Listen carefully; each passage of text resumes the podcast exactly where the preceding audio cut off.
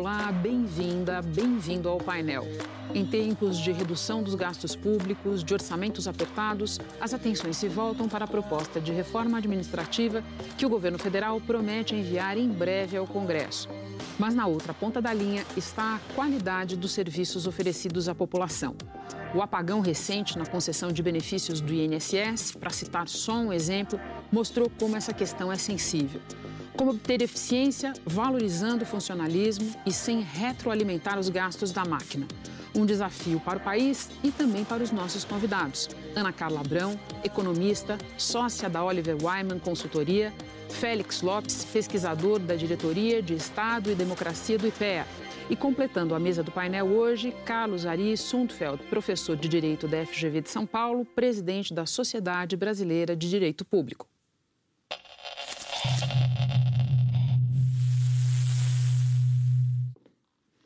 Sejam todos muito bem-vindos. Obrigada pela presença. Félix, eu começo com você. Quando a gente inicia qualquer discussão sobre reforma administrativa, pula a palavra inchaço da máquina. Todo mundo saca essa palavra é, no primeiro momento. O próprio ministro Paulo Guedes, que dá, fala várias vezes sobre isso, disse recentemente que governos anteriores contrataram servidores em excesso e concederam reajustes salariais ferozmente. Palavra dele. Você é um dos autores de um grande estudo do IPE sobre funcionalismo público no Brasil ao longo de três décadas em todos os níveis da federação. O que você encontrou nesse estudo é esse inchaço de que muita gente fala? É, bom, essa é uma boa questão, porque de fato essa é, terminologia, esse termo está presente no discurso público a todo momento. Quando você olha, sobretudo ao longo do, das décadas, né, é, o número de servidores de vínculos públicos no setor público, é, os números não autorizam usar o termo inchaço para retratar o número de vínculos de servidores na administração pública nacional. Por que, que eu digo isso?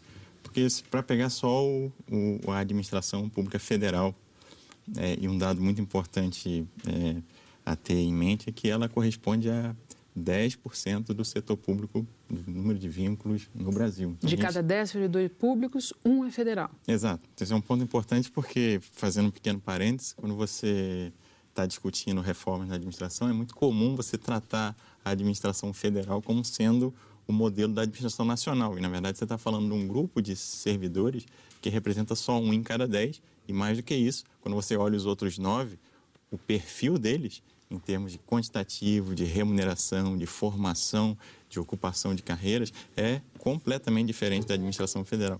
Então, o primeiro passo que eu acho que é bem importante é separar os níveis administrativos, em grande medida também porque a gente conhece muito pouco da dinâmica do setor público nos níveis dos estados e municípios. Então, esse é o primeiro ponto que eu acho importante. Aí, voltando à sua questão do inchaço. Mantendo a análise da administração federal, até recentemente, na verdade, esse cenário vai se é, provavelmente se agravar é, nos próximos anos. O número de vínculos servidores ele não é maior que era três décadas atrás. Então, até recentemente, era o mesmo número de 1991. É, esse dado é importante porque você teve um movimento de é, redução bastante vigorosa no início dos anos 90, que se manteve até o fim dos anos 90, né, no governo Fernando Henrique. Começou uma retomada de ampliação novamente quantitativa até os anos até 2014 mais ou menos e até e aí as contratações em termos quantitativos cessaram e agora voltaram a, a na, o quantitativo a diminuir e, e os efeitos disso podem ser muito perversos, como foi o caso do INSS que você mencionou. Então, é, é, esse, esse dado indica a coisa do, do inchaço, em termos quantitativos, é inapropriado. Se você olha, por exemplo, o crescimento do setor público nacional, pegando servidores estaduais, municipais, o crescimento no setor privado, ele, na maioria do, desse período de 30 anos, o setor privado cresceu com uma expansão muito mais vigorosa que o setor público. Porque existe uma dinâmica de tempo que é diferente. Assim, quando a economia está aquecida, o setor público, o setor público continua crescendo ou estável ou diminui no seu ritmo, o setor privado varia de forma muito mais intensa. Na crise de agora, por exemplo, o setor privado, o número de vínculos diminuiu drasticamente, mas o setor público tem goza de maior estabilidade, né? então a variação quantitativa é menor. Então, o meu ponto é, é, nesses termos e também em termos da demanda da população, quando ela pede mais médicos, ela pede mais professores, pede mais cadastradores de Bolsa Família, etc., ela está pedindo mais vínculos, ela ela própria está contradizendo a imagem que ela tem no estado de Inchara, porque pedir serviço público é pedir esses vínculos. Nós vamos falar bastante da demanda da população versus, versus essa pressão do orçamento e a qualidade e tal, mas antes eu quero te perguntar, Carlos Ari, esse crescimento do número de servidores na esfera municipal muito expressivo, o que, que a Constituição de 88 tem a ver com ele? Explica para nós. A Constituição ampliou os direitos sociais e a obrigação da União, do Estado e do município com direitos sociais em geral. Então, no âmbito federal, previdência social, por exemplo, é um serviço social enorme que demanda muito gasto e gente para trabalhar, para processar os benefícios. No âmbito municipal, existe a necessidade de atender uma série de demandas, como educação, como saúde, e algumas novas que não se atendia antes, por exemplo, creches. Então, essa necessidade de creche, implantar serviços de creche com rapidez para atender a população que não era atendida, foi inclusive pressionada por meio de ações judiciais. O aumento dos serviços de saúde também o aumento das coberturas, dos diferentes tipos de atendimento de saúde à população. Isso impacta muito a máquina municipal. Ela é muito pressionada por esse serviço que tem uma demanda social intensa, politicamente complexa e muito afetado pelas eleições. As eleições pedem isso. Né? Então, é uma certa ilusão imaginar que dá para eliminar a máquina do Estado, privatizar tudo, porque essas demandas continuam a existir uma parte delas pode ser atendida com contrato com o setor privado, mas não tudo. Né? Tem muitas ilusões nesse debate, a gente vai tentar desfazer algumas delas aqui. Ana Carla, você foi servidora do Banco Central e também viveu é, essa nossa discussão aqui como gestora na Secretaria de Fazenda é, do governo de Goiás. É, com base nessa tua experiência nas duas pontas, qual é para você o motivo principal da necessidade de fazer a reforma administrativa? Bom, Renato, eu acho que esse, essa pergunta é fundamental, porque Por definitivamente a narrativa é muito importante. Porque é, ao longo de muito tempo, quando a gente fala de máquina pública, o que, que vem à cabeça das pessoas? Ah, é cortar salário de servidor público, é cortar o número de servidores públicos, é congelar salários, porque a gente, no fundo, juntou o debate de reforma administrativa à crise fiscal, que de fato estão bastante vinculados. Hoje os estados gastam em média 70, 80% da sua receita com despesa de pessoal. E nós sabemos, não só os estados né, estão num processo né, de colapso financeiro, mas os serviços também têm se deteriorado ao longo do tempo. Então, quando a gente fala de reforma administrativa, embora o resultado definitivamente vá chegar ali na questão fiscal, o ponto de partida e a motivação principal é esse outro, essa outra questão, que é melhorar os serviços públicos, é ganhar eficiência e, acima de tudo, atender melhor o cidadão. E o modelo que nós temos hoje já se mostrou completamente exaurido. É um modelo que não presta um bom serviço, está gerando em alguns setores, e aí puxando um pouco a questão do Félix, de fato, quando a gente olha quantitativamente, é difícil você dizer que a máquina, de maneira geral, está inchada. Mas existem exatamente desequilíbrios. Em, lugares tem gente demais e mal utilizado, tem outros órgãos, setores do setor público que está faltando gente. Então a gente precisa mudar o modelo operacional com impacto principalmente na qualidade do serviço público, mas também eficiência, como o Casari colocou, e consequentemente também melhora da questão fiscal. Tem uma frase da Ana Carla numa entrevista recente que eu guardei aqui porque ela é de fato muito boa, resenhando o período dela como secretária de Fazenda, quando você diz: Eu não fui secretária de Fazenda por dois anos, eu fui secretária de Fazenda por 24, 24 folhas, folhas de pagamento. Exatamente. Esse é um ponto. Para observar aí a centralidade do problema. Agora, Félix, retomando o teu primeiro ponto. Se é incorreto, e o que a Ana está falando agora, se é incorreto falar no inchaço da máquina como um todo, onde é que estão esses bolsões de que ela fala? O mapa do IPEA permite identificar isso? Então, é, na verdade, esse é um trabalho que está em curso nesse momento lá, lá no Instituto.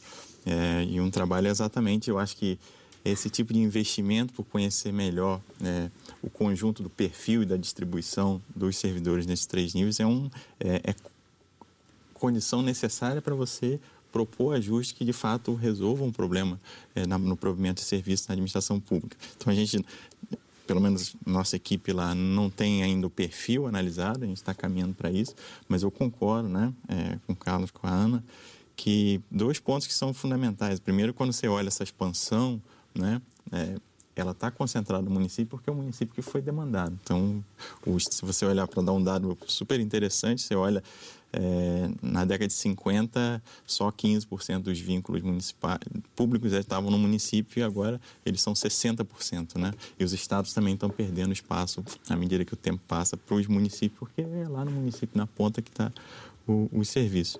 Ah, o, o, ponto é que eu acho que eu acho que a gente tem que de fato identificar a distribuição e das ocupações por dois motivos que a gente conhece pouco e conhece pouco, sobretudo no município, isso é, isso é muito importante porque como está lá na ponta e no entanto é, o investimento sobre entendimento do, da, do provimento de serviço no âmbito municipal é menos talvez menos nobre e, e, e, recebe menor atenção dos pesquisadores dessa área. Esse é um ponto é, importante.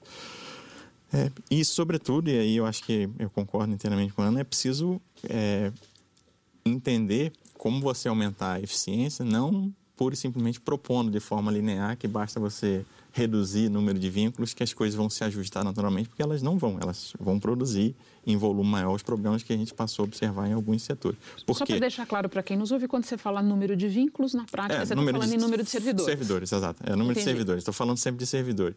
Então, mas se você não reduz número servidores, o que é um passo importante? É pensar na alocação deles por áreas, áreas setoriais.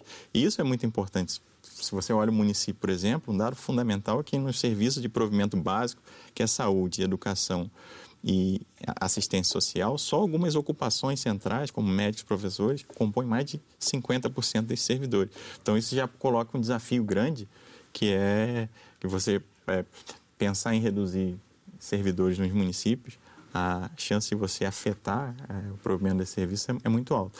E, no entanto, o que você pode fazer e deve fazer, e esse é um problema grave também na administração federal, é identificar onde é que você tem alocação inapropriada. Então, você tem áreas que tem quantitativo de pessoas que é desnecessário e áreas em que elas são simplesmente prementes e a, aumentar a oferta de é, trabalhadores para prover esse serviço é, é fundamental.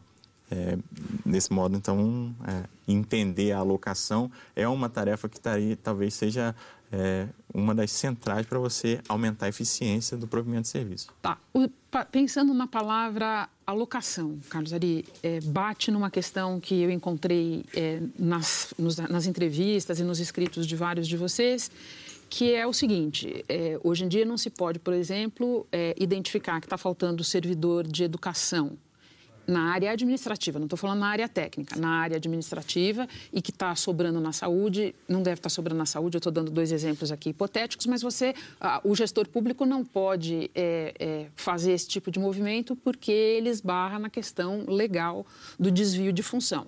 É, uma reforma administrativa que atendesse aos propósitos enumerados aí pela Ana Carla, deveria atacar essa questão? Sim, e uma das maneiras é diminuir o número de carreiras. Essa é uma questão que eu ia colocar para vocês também, a questão Muita do número de carreiras. Muita carreira. Claro que existem carreiras bastante específicas. O exemplo do juiz, acho que é bem paradigmático. Não dá para mandar o juiz fazer outra coisa que não exercer aquela função específica. Mas grande parte das funções dentro da administração pública são intercambiáveis e elas mudam com o tempo. Então é importante que alguém que vai ter uma carreira de 30 anos possa migrar de uma secretaria para outra, de um tipo de desafio para outro. O que é que dificulta isso hoje? É o fato de que, com o passar do tempo, as carreiras foram sendo criadas, inclusive de gestão administrativa, ligadas às secretarias existentes no âmbito federal, a ministérios existentes, por razões as mais variadas, inclusive políticas. E aí isso, evidentemente, dificulta atender com gente da Secretaria de eh, Promoção Social as demandas que estejam ocorrendo na Secretaria de Segurança. Então, é preciso fundir carreiras diminuir a quantidade de carreiras e tornando mais transparente os excessos que existam de um lado para o outro, é? e, evidentemente, realocando pessoal. Isso não é ruim para o servidor, é importante destacar isso, porque senão é uma punição para o servidor tirar de uma secretaria e colocar no outro. Servidores querem desafios, as pessoas no trabalho querem mudar, querem ter novas oportunidades de crescer e tal. E, mas isso depende da fusão de carreiras. Como é que faz isso? As carreiras tradicionais são dos cargos efetivos da administração pública, são criadas por lei. Lei municipal, lei estadual, lei federal. Então é preciso mudar as leis que foram criando essas carreiras, juntando as carreiras para permitir uma maior facilidade na gestão de pessoal. É isso que tem que fazer. Ana Carla, eu tenho a impressão que nós estamos falando de mais de 300 carreiras é, no serviço público. É isso? Só no nível federal. Uh, se você for para um estado, em média, a gente está falando de pelo menos uma centena de carreiras e num município dezenas. Se você multiplica os municípios lá, 5.500, né, pelas dezenas, mais os 27 estados. Existe algum estudo, algum comparativo internacional que nos permita chegar a um número razoável, a imaginar o que seria um número razoável de carreiras para o funcionalismo? Renata, assim, é claro que é difícil um comparativo é, internacional nesse campo especificamente, porque é uma particularidade desse arranjo é, legislativo, né, jurídico, do, da nossa administração pública, que definiu as, as, é, todas essas questões funcionais são prerrogativa de cada ente federativo. O Carlos Ari pode, inclusive, né, me corrigir aqui é, nesse ponto se eu estiver falando alguma bobagem, mas basicamente é, é difícil você ter um, um paralelo lá fora com esse, com esse nosso arranjo todo e que causou essa multiplicação de número de carreiras. Mas, definitivamente, hoje, a gente é capaz de racionalizar isso. E isso é passível de ser feito em cada estado, em cada município e no nível federal.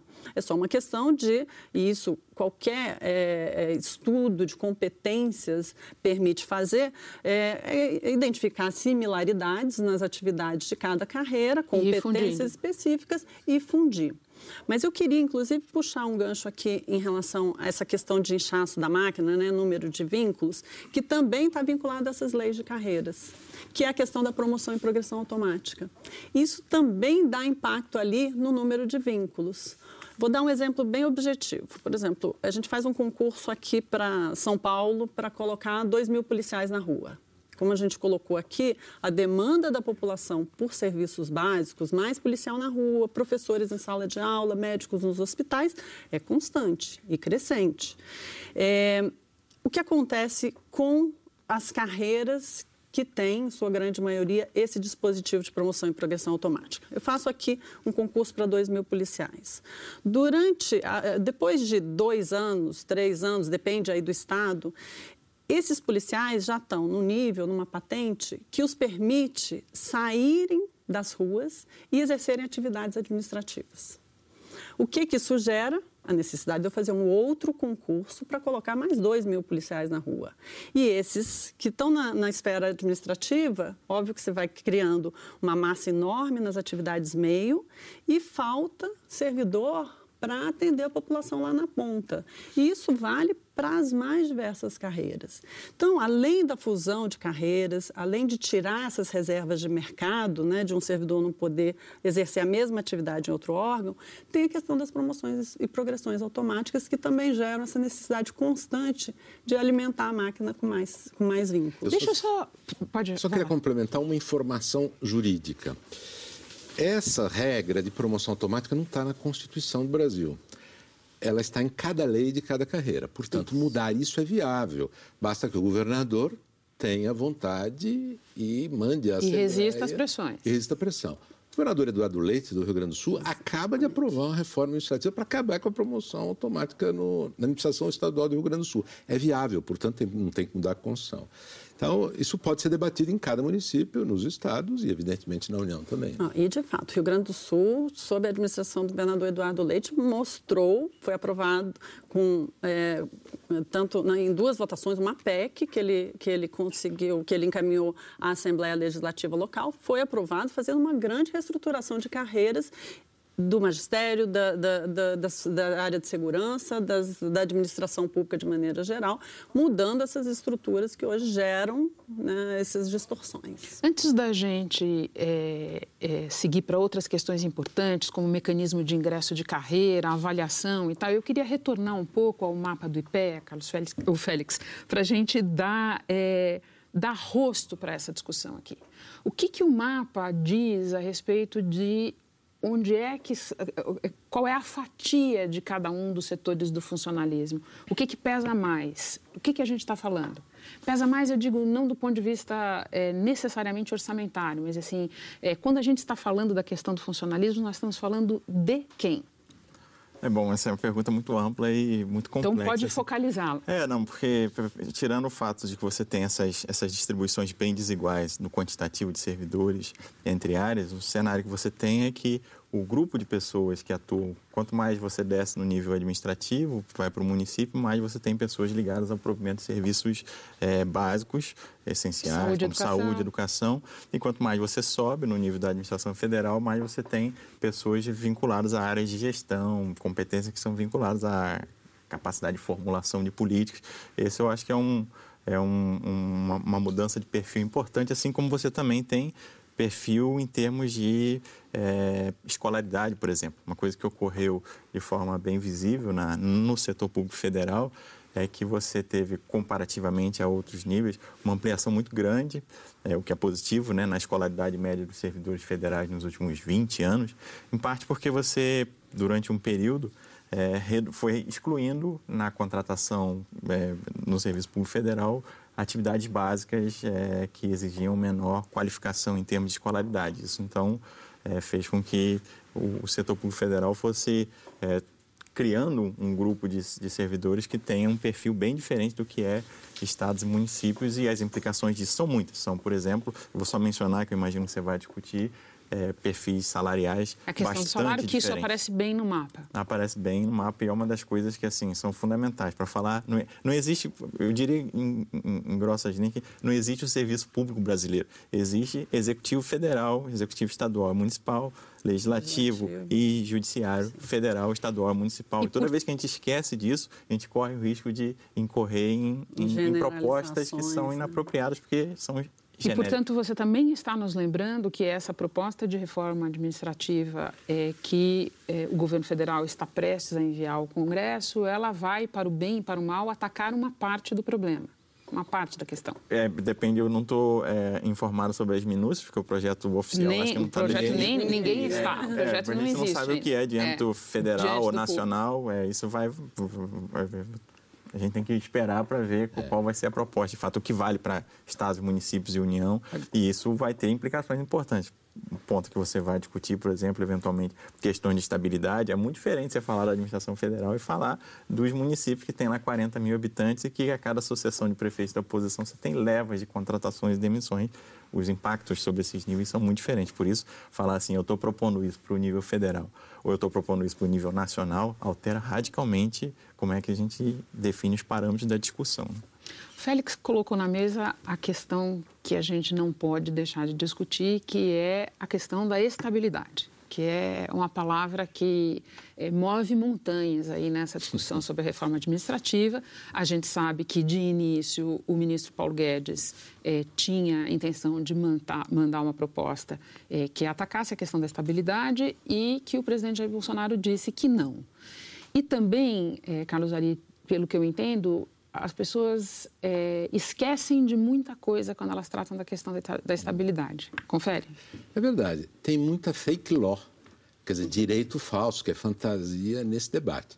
Muitas pessoas dizem que o problema do desestímulo dos servidores vem do fato de que eles adquirem estabilidade assim que entram, prestam concurso, entram, e nunca mais ninguém mexerá com eles, com eles e daí vem o, o, o desestímulo para o trabalho inclusive daqueles que estão trabalhando, que veem que os outros não trabalham, não acontece nada, e isso decorreria de uma proteção jurídica, um direito à estabilidade que estaria na Constituição. É falso isso. A Constituição prevê que a estabilidade é um direito que se adquire depois de três anos, desde que feita uma avaliação no estágio probatório que aprove o servidor. E se ele não for aprovado, ele tem que ser colocado fora. Essa é a lei, esse é o direito, é, essa é a Constituição. Na prática, então, é um problema de política de pessoal, uma questão operacional. Na prática, não se faz avaliação no estágio probatório. Passam os três anos, e ao contrário do que diz a Constituição, que tem que fazer a avaliação no estágio probatório para confirmar alguém na carreira e adquirir estabilidade, ninguém faz. Então, é um problema operacional. Essa é a primeira coisa. A segunda, Em, na década de 90, houve uma grande discussão sobre a reforma administrativa, gerou uma emenda constitucional, 19. Mudou muitas coisas na Constituição, inclusive em matéria de servidores públicos, em matéria de estabilidade. Depois de adquirir estabilidade, que é depois de três anos de serviço, o servidor pode perder o cargo, então é estável, mas pode perder o cargo, se tiver insuficiência na avaliação de desempenho seguidamente. Isso depende de quê? De fazer avaliação de desempenho. Até hoje não foi aprovada a lei complementar, que seria uma lei nacional, que vai dizer as características básicas da avaliação. Tem que ser uma avaliação permanente. Até hoje não foi aprovada a lei. O problema não é da Constituição, mas aqui é jurídico. Falta uma lei complementar. Bem mais fácil de aprovar do que uma mudança, uma nova mudança na estabilidade. Então, nós precisamos tirar um pouco do fake law desse debate. O grande problema da estabilidade é da estabilidade real, não jurídica. Que decorre do que essa estabilidade real? Da incapacidade operacional do governo ter uma política de pessoal que estimule e cobre. Algumas coisas têm a ver com regras jurídicas. Por exemplo, se eu faço progressão automática pelas leis de todas as carreiras, para todo mundo, por ano, por ano, por triênio ou por quinquênio, obviamente eu estou estimulando menos o desempenho do que se eu fizer progressão ligada à avaliação de desempenho. Né? Então, tem um pouco de direito que pode ser modificado para aumentar os estímulos. Porém, o que falta mesmo é a disposição de aplicar as, as normas legais, até regulamentar algumas, para que entre em vigor. Uma reforma foi feita 20 anos atrás, essa reforma foi feita em 1998 na Constituição. Até agora não está sendo eficaz. E esse aqui é o nosso desafio, vamos colocar em vigor essa reforma já está velha, coitada. Né?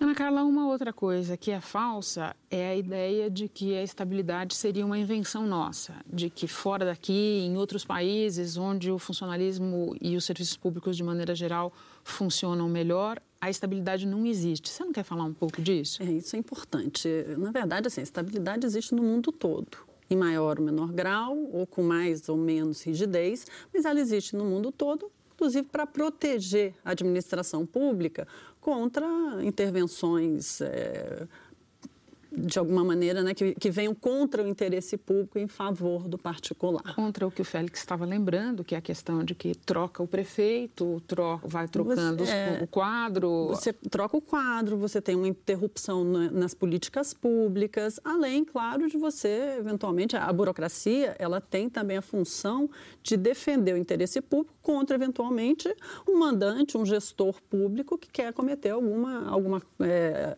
alguma afronta ao interesse público em benefício próprio, em benefício de uma classe.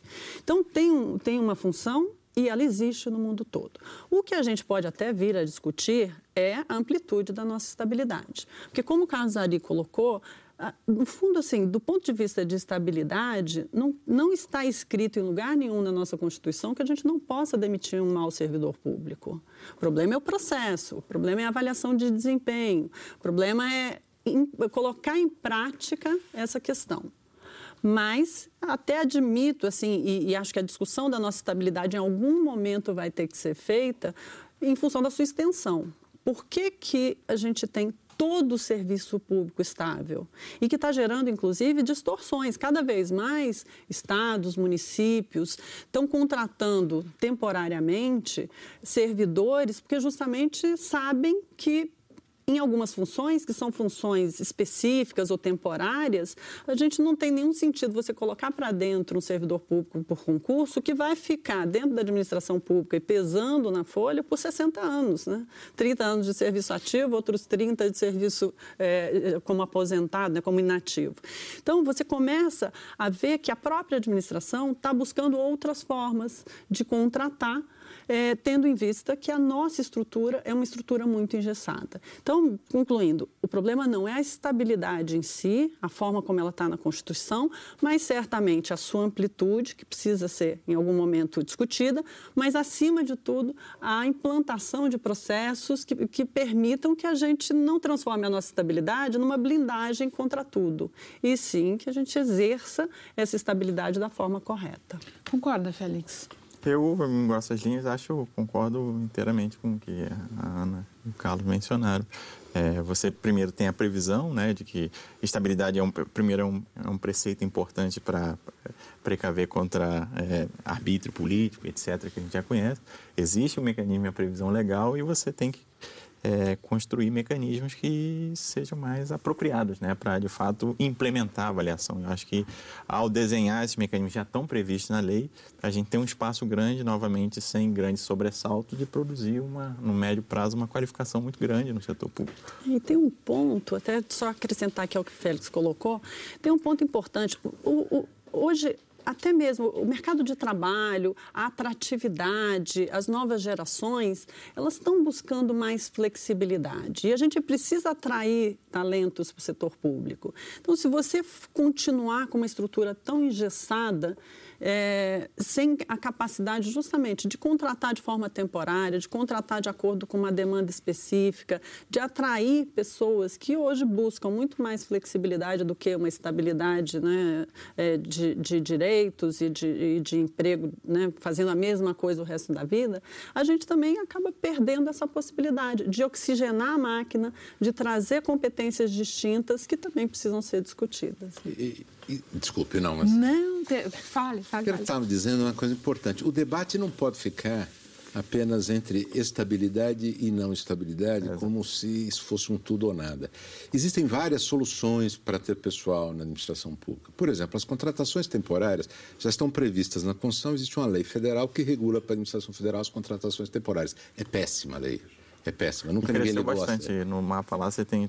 No, no, no, país todo cresceu bastante a contratação, a contratação de temporários. É. E os estados e municípios têm suas próprias leis de contratação temporária. Dá muito problema, que são leis improvisadas, mas podiam ser melhoradas. E as pessoas, hoje, querem oportunidades que podem ser temporárias, inclusive os jovens, para entrar Sim. no mercado de trabalho. É, interessa eles terem uma experiência no setor público. Não necessariamente eles querem fazer carreira no setor público, mas é incrível ter uma experiência num, na administração municipal da sua cidade para começar a sua carreira. E para isso, esse vínculo de contratação temporária é um vínculo positivo pode ser usado. Então, a administração pública ela tem que usar esse mecanismo e tornar atrativa a contratação temporária. Quer dizer, não pode ser uma gambiarra feita para resolver problemas emergenciais, como mais ou menos tem sido, pelo menos, um enfoque. É possível montar bons programas, programas interessantes de atração de talentos com um mecanismo jurídico que já existe. Ou né? para fugir da estabilidade, né? Para fugir, fugir do ônus fiscal de Isso. ter aí um peso adicional durante... Vou pedir licença a vocês, fazer um rápido intervalo, a gente volta já já com o Globo News Painel.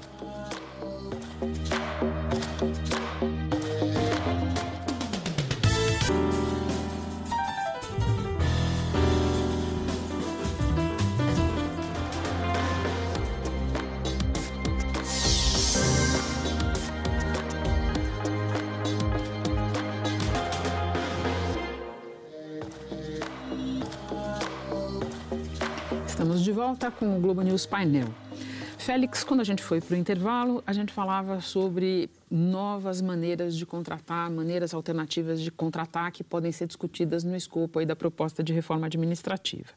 E um estudo da Instituição Fiscal Independente é, recomenda que a reforma administrativa priorize, daqui para frente, a contratação de empregados públicos e não de servidores públicos. Como é que você avalia essa proposta? Eu, na verdade, não conheço, não li a, a, a discussão da, da, da, instituição fiscal. É, não sei em que parâmetros ela está. Né? Eles pensaram na proposta, que dados utilizaram. É, eu, na verdade, não me sinto confortável muito para é, entrar nessa discussão é, porque, assim, é uma seara que é muito mais, digamos, uma pegada talvez Ari, jurídica, né? É, você, é, em que medida você acha que essa ideia da instituição fiscal independente se enquadra no que a gente estava falando aqui sobre outras maneiras de contratar? Então, o regime do empregado público já existe, vamos entender isso. É o regime da CLT. Sim. Que é o regime que existe no setor privado. Na administração pública já se usa o regime da CLT. Por exemplo, nas empresas estatais e nas fundações estatais privadas. As empresas estatais fazem concurso público, mas está todo mundo na CLT. E eles não têm estabilidade. No entanto, a manutenção dos quadros das empresas estatais ela é bastante forte, quer dizer, tem um nível de manutenção dos quadros grandes, salvo programas de demissão voluntária, incentivada tal. Então, é possível usar o regime de emprego nessas situações. E nas fundações estatais privadas, que é uma figura que no âmbito dos estados ainda persiste, e tem importância, no âmbito federal acabou desaparecendo por razões práticas é, ligadas a uma reforma desastrada que foi feita na década de 90. Mas é uma figura constitucional. Então, por exemplo, nós poderíamos transformar toda a área de educação federal em áreas de fundações estatais. É mais ou menos a metade do quadro federal, um pouco menos, não é isso, Félix? É, o pessoal é. da, não é? das universidades, institutos? Isso, é. No, no, no, quer dizer, o MEC tem metade do, dos vínculos federais civis, né? É uma área em que é possível criar fundações estatais privadas, serão parte da administração pública como o resto, mas em que o vínculo será de emprego público. Isso é uma desgraça, vai acabar com a qualidade da, do serviço de educação federal? Claro que não, assim como universidades privadas, do setor privado, que tem os seus professores num vínculo seletista, tem um grau de manutenção do seu quadro e de estímulo para o progresso daqueles que entraram jovens muito grande. Né?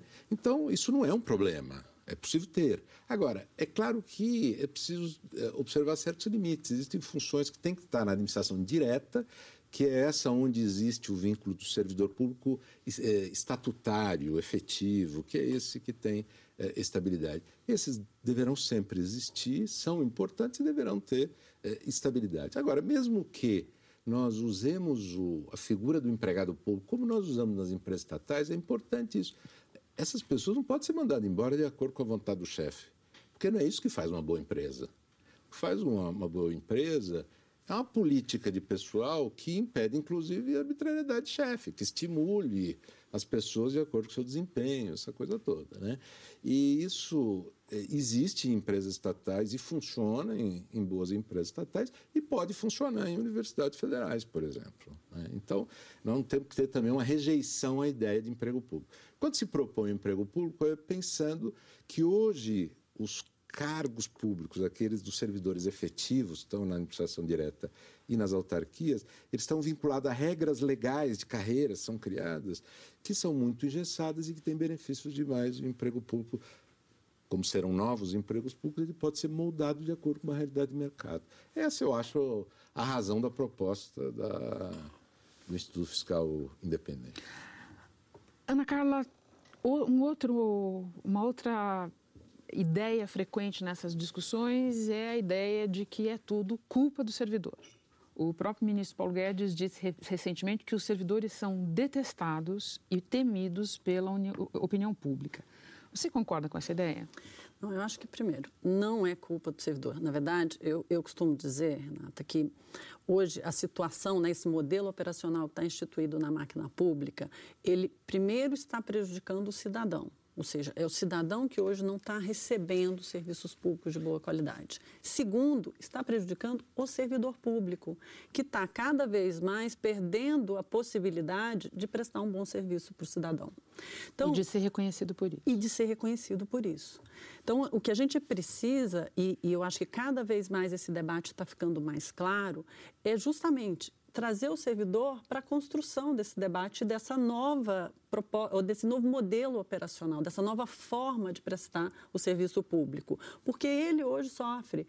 A grande maioria dos servidores públicos, a grande maioria mesmo, é muito capacitada, comprometida e quer prestar o serviço público e fez concurso por isso.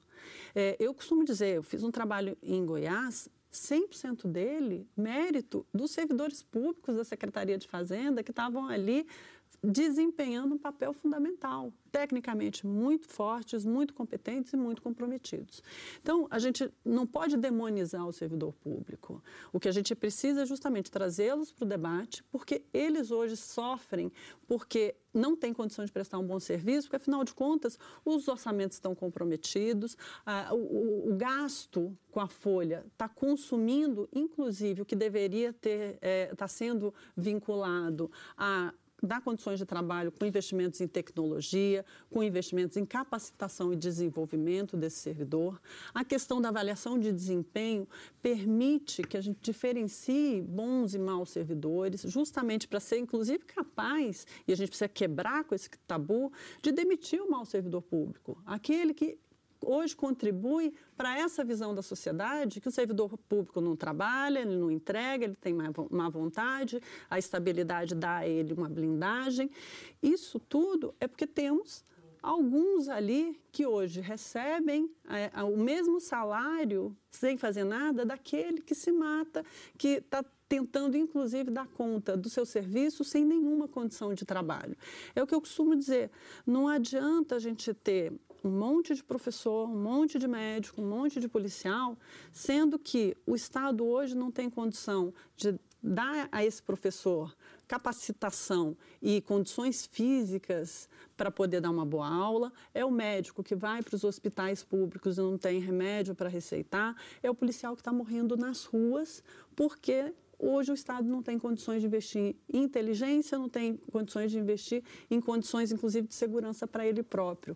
A gente entrou num processo que é um processo que já passou de todos os limites. E, mais uma vez, o servidor público está pagando essa conta também. Então, por isso, ele tem que estar junto conosco nessa Posso discussão. uma fofoca, né? Opa! Ana Carla. O prejuízo para o servidor é que existe muita desigualdade entre categorias de servidor. Existem servidores que têm muitos benefícios, ganham muito e eventualmente até não fazem tanto. Existem outros que fazem muito bem pouquíssimo, não têm benefício. Essa desigualdade, ela precisa ser enfrentada se nós quisermos trazer os servidores para o debate, nós temos que ser capazes de dizer coisas sobre desigualdade. Exemplo, os juízes têm 60 dias de férias por ano. Não se justifica que eles tenham, os médicos não. Félix, o, o, Carlos Ari começou a falar de remuneração, era uma questão que você já tinha colocado na mesa mais no início do programa, vamos explorar ela melhor. A ideia disseminada de que o servidor público ganha muito ela encontra respaldo no que o mapa do IPEA é, descobriu? Não, ela não encontra respaldo, mas é preciso qualificar essa, essa resposta.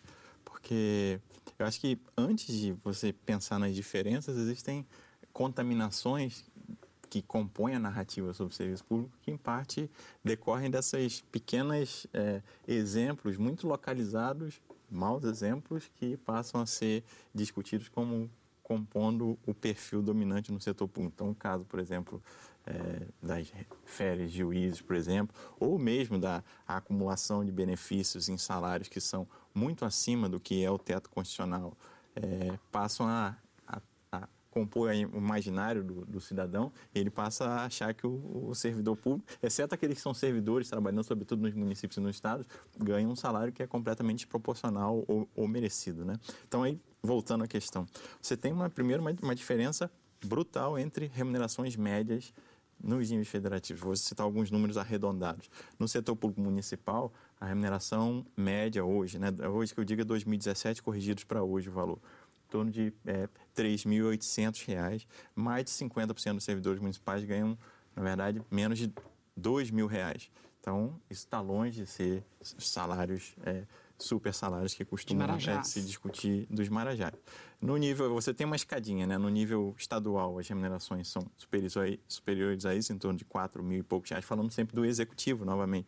E no nível federal, o executivo, você tem lá é, entre 8 mil e 10 mil, quando você inclui ou não militares na, na, na, no cálculo, né? Os civis, quando você retira militares, sobe um pouco. Então, isso para a administração pública dos três níveis. Então, entre 3 mil 5 mil e 10 mil tem uma diferença grande. Eu nem diria que no nível federal essa, essa remuneração é tão alta, porque quando você compara, e esse é um outro ponto bem importante que é preciso um investimento maior, quando você compara com remunerações no setor privado, existe toda essa imagem de que o servidor público ganha acima do, do, do, do setor da privado, privada. da iniciativa privada, mas eu diria que é preciso fazer controles mais severos nesses cálculos. Por exemplo, não dá para você comparar esses... É, esses níveis, por exemplo, né, setor público e privado, por exemplo, sem considerar o mercado formal e a remuneração no mercado informal no setor público, sem considerar uma série de outros aspectos que estão associados à especificidade da carreira do setor público. Então você tem essas diferenças e aí a diferença também é muito grande entre os níveis,